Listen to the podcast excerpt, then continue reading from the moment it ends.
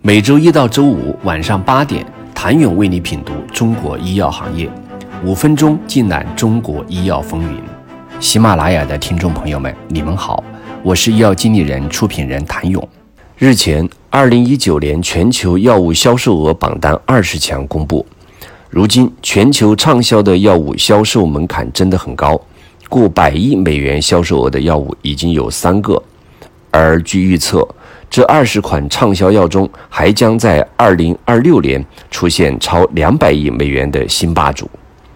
二零一九年，艾伯维的阿达木单抗以一百九十七点三亿美元的销售额，再次雄居全球畅销药排行榜 TOP ONE。艾伯维凭借严密的专利保护，将众多阿达木单抗的生物类似物挡在了美国市场之外。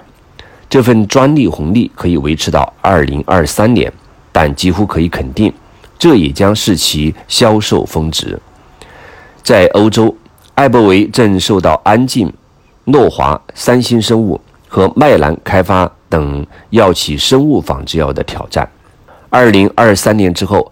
阿达木单抗受到的冲击将会更为猛烈，预计在二零二六年，其销售额将下降三分之二。排名第二的默沙东的凯特鲁达，其二零一九年销售额为一百一十一点二亿美元。临床研究表明，凯特鲁达至少对十一种癌症有效，是首个不分肿瘤类别的抗癌药物。目前已知的适应症有。黑色素瘤、非小细胞癌、膀胱癌、头颈癌、结直肠癌等。到二零二零年，凯特鲁达还有更多的适应症被批准。如此广泛的适应症，使得凯特鲁达成为名副其实的超级明星产品。预计其复合年增长率将达到百分之十二，二零二六年的销售额将有可能突破两百亿美元。二零一九年底。当 BMS 斥资七百四十亿美元收购新基时，多发性骨髓瘤重磅炸弹产品雷利米德是这笔交易的核心之一。雷利米德在二零一九年获得了一百一十一点一亿美元的销售额。近年来，雷利米德因大幅提价而受到消费者和政界人士的抨击，但不妨碍其成为全球畅销药。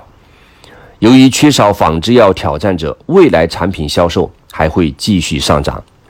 BMS 的另一款明星产品奥布迪沃，二零一九年销售额为八十点六亿美元。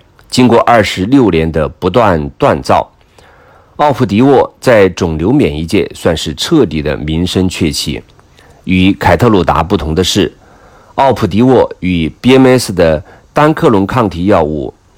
伊普利姆麻联合推出了一系列新的适应症，这一联合策略可能会在未来几年持续提升公司的整体销售额。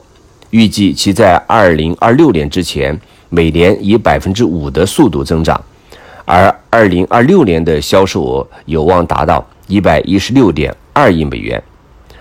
再生元和拜耳公司联合推出的眼科用药阿白西普。